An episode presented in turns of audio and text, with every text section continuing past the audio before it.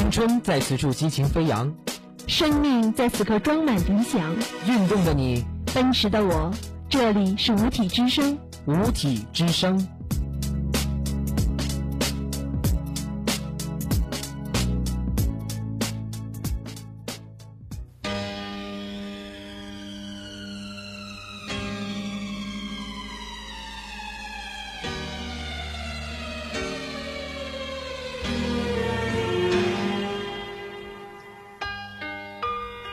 光浩浩长河，成败荣辱宛若一首歌。他们参与了波澜壮阔的历史，他们描绘了不同的生命颜色。岁月在永恒的瞬间，为我们书写了难忘的人物春秋。人物春秋。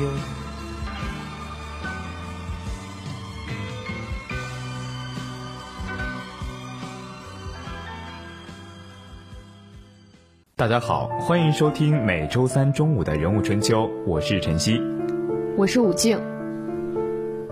瑞典斯德哥尔摩当地时间五号中午十一时三十分。二零一五年诺贝尔生理学或医学奖在当地的卡罗林斯卡医学院揭晓。爱尔兰医学研究者威廉·坎贝尔、日本学者聪大村以及中国药学家屠呦呦因发现治疗蛔虫寄生虫新疗法，荣获了该奖项。八十五岁的屠呦呦在十月五号晚上接受记者采访时表示，她是五号当天看电视时才知道得奖的。她说，对获奖没有特别的感觉。有一些意外，但也不是很意外，因为这不是我一个人的荣誉，是中国全体科学家的荣誉。大家一起研究了几十年，能够获奖不意外。就在二零一一年九月二十三号的纽约，二零一一年度拉斯克奖颁奖典礼被安排在一个酒会上举行。在这个轻松的西式社交场合，屠呦呦的些许拘谨看起来反而别有风度，捧起奖杯，面带微笑的让记者拍照。然后照着讲稿发表获奖感言。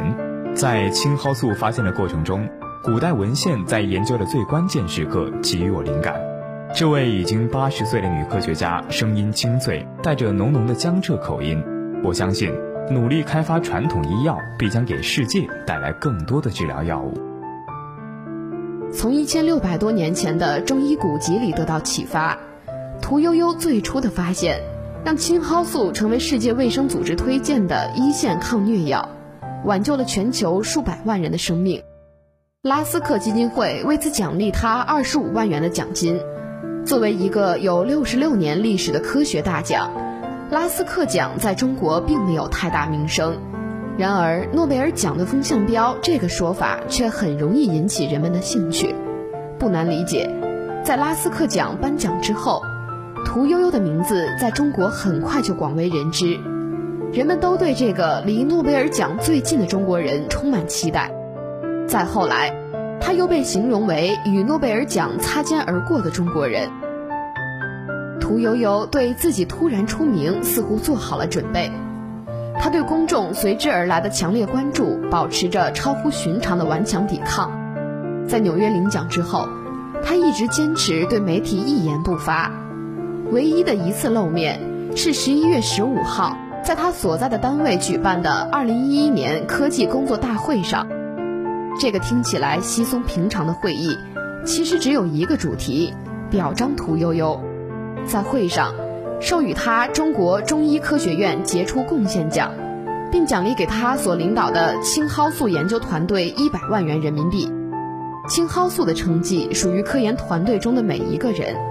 属于中国科学家群体，这也是标志着中医药走向世界的一项荣誉。屠呦呦讲话始终保持着一致的腔调，在纽约的颁奖典礼上和在北京的表彰大会上，他都是这么说的。然而，对于屠呦呦的低调，也有业内人士指出，她从来没有承认过别人的工作，现在的世界被认为是缺乏诚意的。不论是面对如今的火爆，还是多年以来同行之间的争议，屠呦呦只做一件事，那就是沉默。对屠呦呦而言，迟来的拉斯克奖不仅是一个巨大的荣誉，它的另一个意义也许更为重要，为他坚守了几十年的沉默做一个注脚。即使如此，在获奖之后，屠呦呦仍然一如既往地用沉默来回应一切。在记者仅有的一次与他的电话交谈中，屠呦呦并不正面回答任何问题。她说：“去看她的那本书就足够了。”这是“十一五”国家重点图书化工出版社出版的青蒿及青蒿素类药物。作为科学家的屠呦呦，只愿意用这本两百六十页厚的学术著作来与世界对话。对于更多其他的，他似乎无话可说。屠呦呦的名字本身并不沉默，“悠悠”是鹿鸣的声音，点出《诗经》。打开《青蒿及青蒿类药物》一书，第一页就是那句诗：“悠悠鹿鸣，食野之蒿。”这个名字和这种植物两千多年前就以奇特的方式联系在一起，为一个科学家的故事增添了几分令人遐想的诗意。然而，这个故事的开始却与战争有关。就在文革期间的一九六九年，各项科研工作都已停顿的中国中医研究院接到一项特殊任务，参加一个代号为“五二三”的战备项目。当时正值越南战争，耐药的恶性疟正在越南流行，引起双方部队严重的非战斗性减员。中国在越共的请求下，开始在军内开展抗疟药的研究。并成立了全国疟疾防治研究领导小组办公室。屠呦呦毕业于当时的北京医学院药学系，又有从事中医药研究工作的经验。当时在大多数学术权威都被打倒的情况下，三十八岁的他被委任为组长，负责重点进行中草药抗疟疾的研究。研究耗时三个月。从包括各种植物、动物、矿物在内的两千多个方药中整理出六百四十个，再从中进行一百多个样本的筛选，最终选出的胡椒虽然对疟原虫的抑制率达到百分之八十四，但对疟原虫的抑杀作用并不理想。而曾经出现过的百分之六十八抑制疟原虫效果的青蒿，在复筛中因为结果并不好而被放弃。其后。屠呦呦在重新复习东晋葛洪《肘后备急方》时，发现其中技术用青蒿抗疟是通过绞汁，而不是传统中药水煎的方式来用药的。他由此悟及，用这种特殊方法可能是有忌高温破坏药物效果。据此，他改用低沸点溶剂，果然药效明显提高。经过反复试验。最终分离获得第一百九十一号青蒿中性提取物样品，显示对鼠疟原虫百分之一百的抑制率，令人惊喜的结果。在那个特殊的年代，不要说知识产权了，即使以个人名义发表研究的结果，也是要冒很大的政治风险的。一九七二年三月，按照五二三办公室的安排，屠呦呦以研究小组代表的身份。报告了青蒿中性提取物的实验结果。他报告的题目是“用毛泽东思想指导抗疟中草药工作”。当时全场振奋。在其后的临床观察中，屠呦呦不仅带头试服，还亲自写药去海南昌江疟区现场验证治疗效果。在他报告了三十例青蒿抗疟全部有效的疗效总结之后，掀起了全国对青蒿抗疟研究的高潮。屠呦呦所在的中药研究所继续进行青蒿活性成分的研究工作，最终分离提出抗疟有效单体，并命名为青蒿素。在此期间，来自全国各地的青蒿提取物中，由云南药物研究所用汽油从当地青蒿变种大头黄花蒿中提取的青蒿素，在临床试验中展示了极好的抗疟疗效。之后。上海无机化学所周维善小组测定了青蒿素化学结构，并发现了其抗疟机理。拉斯克奖引发的疑问是：为什么青蒿素没有拿到国内的科技大奖，反而先拿到了国外的大奖？科学界主流的答案是没法确定奖项的归属。一九七八年，五二三项目的科研成果鉴定会最终认定青蒿素的研制成功，是我国科技工作者集体的荣誉。六家发明单位各有各的发明创造，在这个长达数月的结论中，只字未提发现者的名字。当年大协作的五二三项目以胜利完成而告终。然而后来的几十年中却争议不断，屠呦呦则被很多人认为不够淡泊名利，个性执拗。二零零九年，屠呦呦编写的《青蒿及青蒿素类药物》一出版，就因为引文署名的细节而招致批评。未能充分肯定其他研究小组和研究成员的作用，反对者认为屠呦呦夸大了自己在五二三项目中的作用。北京大学生命科学学院院长饶毅早在拉斯克奖颁布之前就高度评价过屠呦呦的研究工作。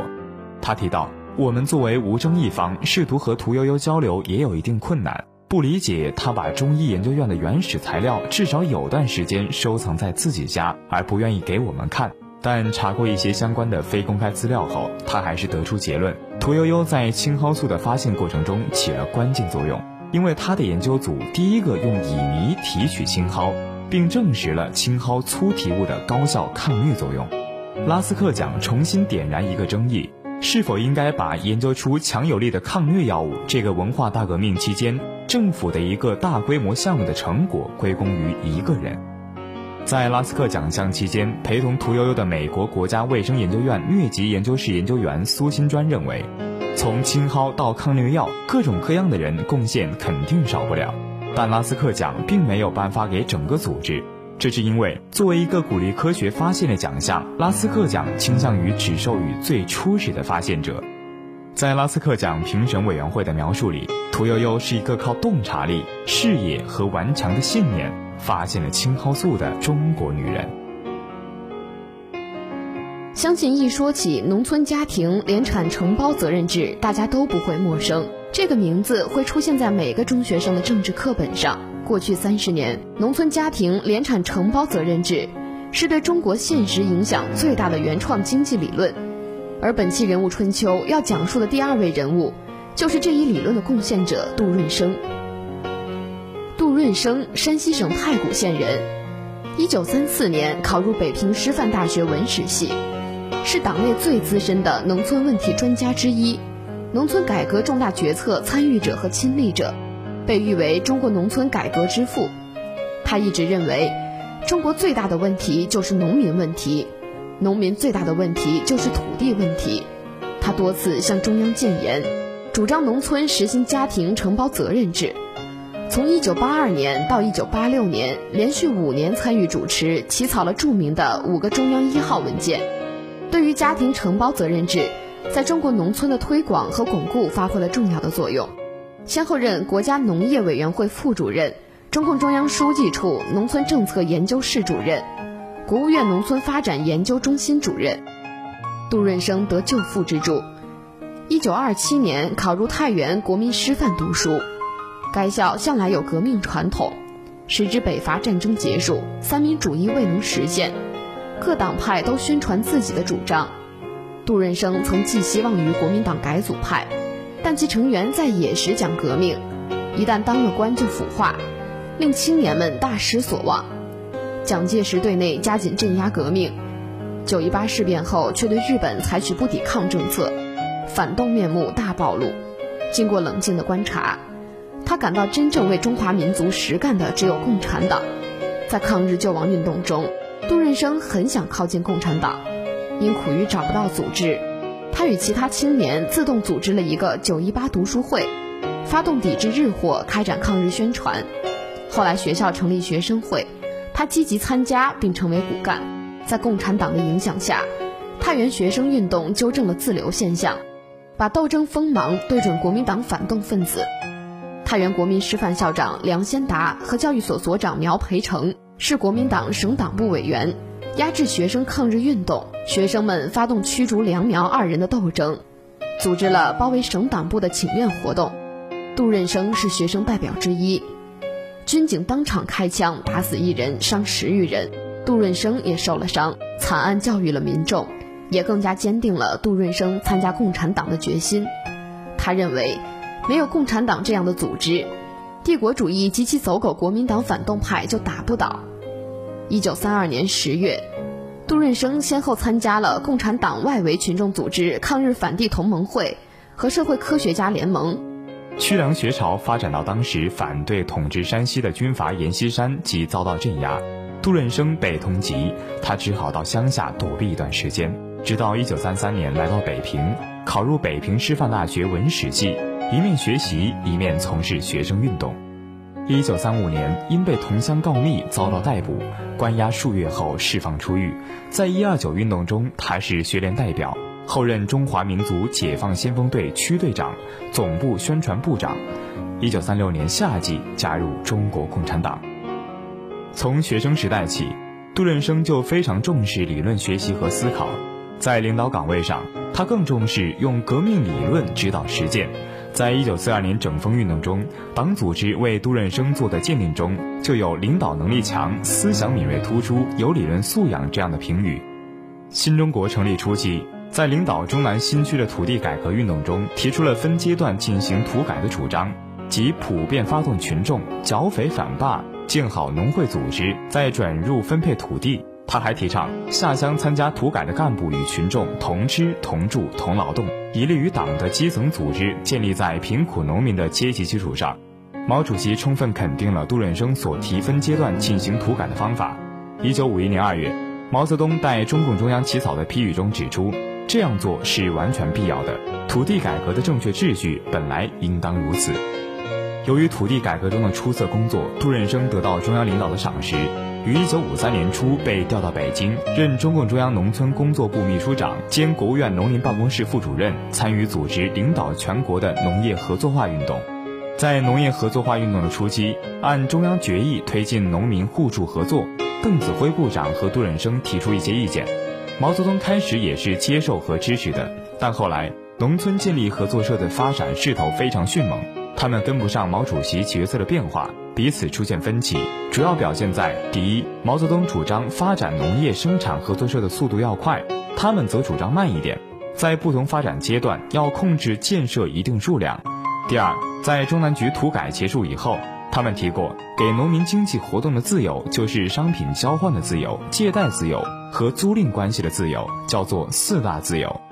毛泽东认为这是资产阶级民主革命派的主张，缺乏清算。第三，关于合作社的形式，他们主张搞多样化，不要限于一个形式。所有这些，毛泽东都不接受，认为是右倾错误。一九五五年十月，中共中央召开了扩大七届六中全会，会上，毛泽东及中央主要领导人点名批评了邓子恢和杜润生，说他们在社会主义高潮到来之前像小族女人走路。当时。大规模合作化运动还处在发动阶段，受实践经验的限制，还不可能取得进一步的理性认识。他俩都做了检讨，这检讨不是违心的，他们由衷的承认毛主席是正确的，他们是错的。当时，党内有个别人提议要严加追究邓和杜的责任。毛泽东说：“杜某是一个好同志，土改是坚决的，对于合作化，社会主义革命缺乏经验。”到下边实践一段时间就好了。毛泽东为了推进农业合作化运动，编了《中国农村的社会主义高潮》一书，全书共收入一百七十六篇文章。他逐篇审校，写出暗语，表现出了重视调查研究、严肃认真的工作精神。这也使杜润生深受感动。十一届三中全会之后，党中央根据实践是检验真理的唯一标准，对邓子恢和农村工作部的工作给予了评价。认为他们的主张是对的，不实之词予以推倒，邓和杜的旧案得以平反。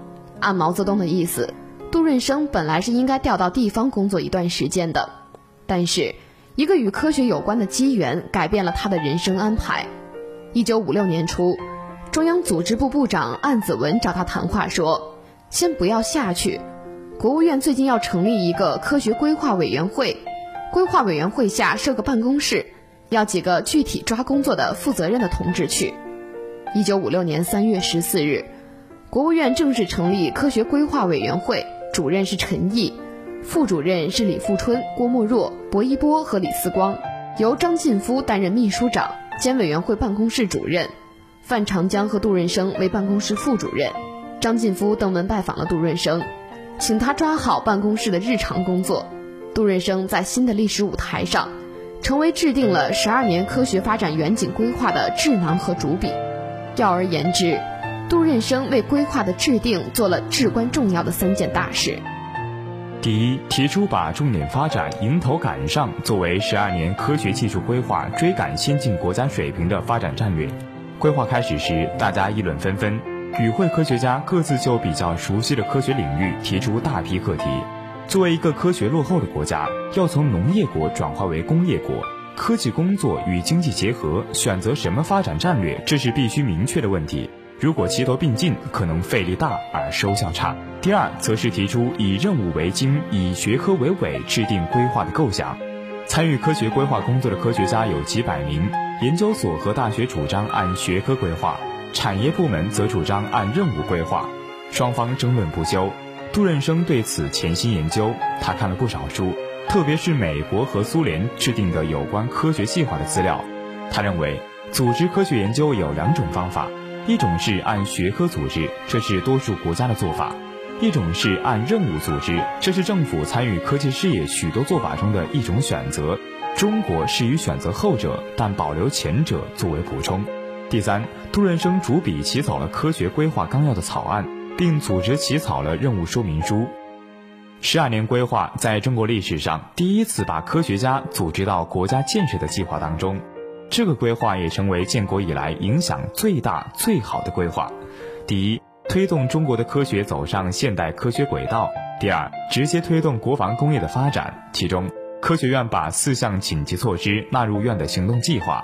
第三，对于各个大学和生产部门加强科学研究起了积极的引导作用。从此，使科学为国家建设服务找到了具体的组织和实现形式。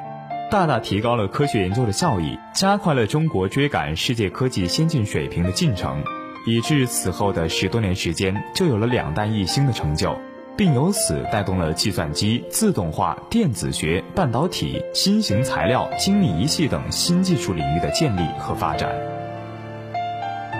在北京一条破旧的胡同里，杜润生双耳失聪，虚弱迟缓，他为改善农民地位付出了一生气力。一九八一年，时任中央农村政策研究室主任的杜润生正在执笔起草一个里程碑式的文件——一九八二年中央一号文件。文件结束了包产到户三十年的争论，正式确立了其合法性。在此之前，高层争论激烈异常。一位亲历者回忆：“文革虽然已经结束了，路线斗争惯性仍在，不是东风压倒西风，就是西风压倒东风。”没有调和余地，在这种势不两立的政治气氛下，杜润生试探性的提出：现在贫困地区试行包产到户，贫困地区要调那么多粮食救济，国家耗费很大，农民所得不多，让农民自己包生产包肚子，两头有利。一九五五年，因为对农村合作化心存疑虑，杜润生曾被毛主席批判为小脚女人。解除了他中央农村工作部秘书长的职务。文革中，杜润生成为右派，被誉为解散农村合作社的罪魁祸首，在一个破旧的小屋中暂时住着。被开除党籍的他，心里对农村问题总是念念不忘。或许这段政治遭遇帮助了他，练就了道并行而不悖的政治智慧。万里曾说：“为什么同样的道理，从我们口里说出来？”和从杜润生同志嘴里说出来就不一样呢，话让他讲一讲，不同意见的双方都能接受。在贫困区试行包产到户的建言，同时得到了两派的应允，很快证明成效显著。中央的态度发生变化，包干到户从此成燎原之势。事后有人总结，正是农民的闯一闯，杜润生的试一试和邓小平的看一看，促成了这伟大的变革。一九八一年，杜润生在国务院会议上的讲话振聋发聩。他说：“集体经济已难以维持，最大的弊端就是把人捆死。”他说：“社会主义的目标是实现共同富裕，不是共同贫困。”这年的春夏之交，杜润生率调查组奔赴各省实地考察。来自安徽的报告说：“包产到户是农村的曙光，是中国的希望。”去年冬天，杜润生主持起草了改变中国农村历史的中央一号文件。他创造性的提出家庭联产承包责任制这一概念，使更多的人不那么害怕包产到户。熟悉这段历史的人后来评价，在波澜不惊中，时代的巨轮发生了脱胎换骨的变化。人民公社静悄悄地走下神坛，未发生任何震动，这是何等的大手笔！杜润生一生坚持田野调查，他和他的团队一年中差不多有半年都在下乡，去了解农民在想什么、干什么、有什么要求。师从杜润生的一些青年，如今已成为思考和解决中国问题的中坚。他们中有中共中央纪检委书记王岐山、著名经济学家周其仁、中央农村工作领导小组副组长、办公室主任陈锡文。这三位都曾直接参与了上世纪八十年代连续五个中央一号文件的起草。晚年的杜润生已倦于回顾自己对包产到户的作为。他说：“那是农民自己的发明，在安静的个人世界里，他独自思考了很多，最终总结成一句话：中国的改革要过两关，一个是市场关，一个是民主关。没有了听力和交谈的能力。”但中国农村改革之父忧患的目光始终投向远方。介绍完杜润生的故事，本期的人物春秋也要和大家说再见了。播音间里，李晨曦、武静，携我们的导播张姿，感谢大家的收听，我们下期再会。哎，听说无极广播台招新啦？是啊，我们是五体之声。它集新闻、音乐、娱乐、体育等等等等于一体，致力于打造一个高端的校园广播，传播中国文化的正能量。是不是听起来就觉得高大上呢？那有什么要求吗？只要你认真踏实、有胆量、智慧美貌、有创意，就可以加入我们。那我说话不清楚，也想进五体之声怎么办呢？那又怎样？我们不光招播音、编辑、导播等你来。我要报，我要报。怎么报呀？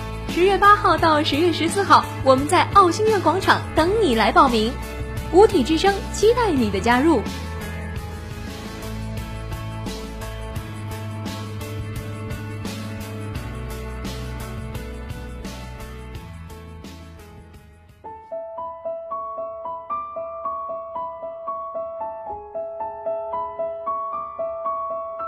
五体之声的小伙伴们，你们好，我是中央人民广播电台的主持人子君。从事广播这个行业呢，已经有二十年了。以声音为桥梁，传递新闻讯息与美好的情感，真的是一件很开心的事情。为他人服务的同时呢，自己也收获着无尽的快乐。加油，我的同行们，用自己的努力去传递更多的正能量。祝愿五体之声越办越好。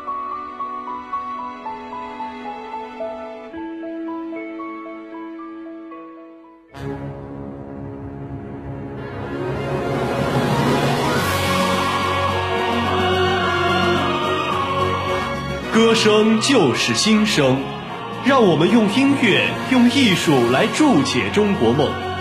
歌声表达了对梦想的不懈追求，对祖国的无限热爱。歌声演绎了我们这个时代的变迁和辉煌，表达每个中国人对梦想、对未来、对生活的美好憧憬。五体之声每日一歌，献声中国梦。Oh!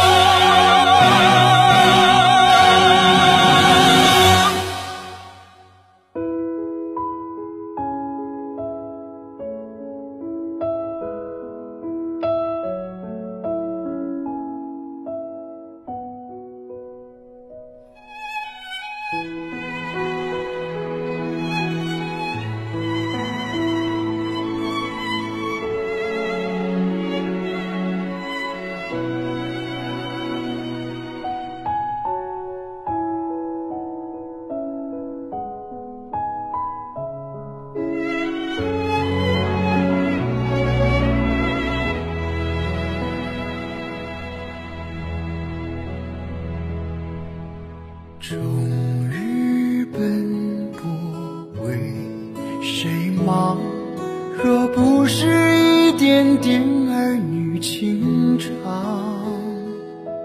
可念着月人牵手夕阳，晚来风悄悄吹起了煮茶的香。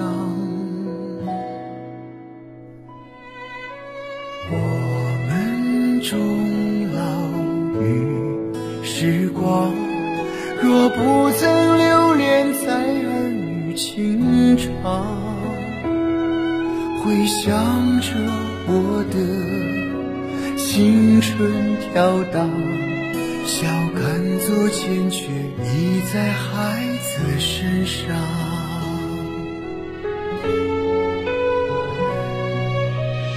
儿女情长是恩赐，又难忘。无论故乡他乡，让我从容而所有想你最深的酒，从不知酒入愁肠。儿女情长是恩赐，我不忘。无论国事家事还是平生几句家常，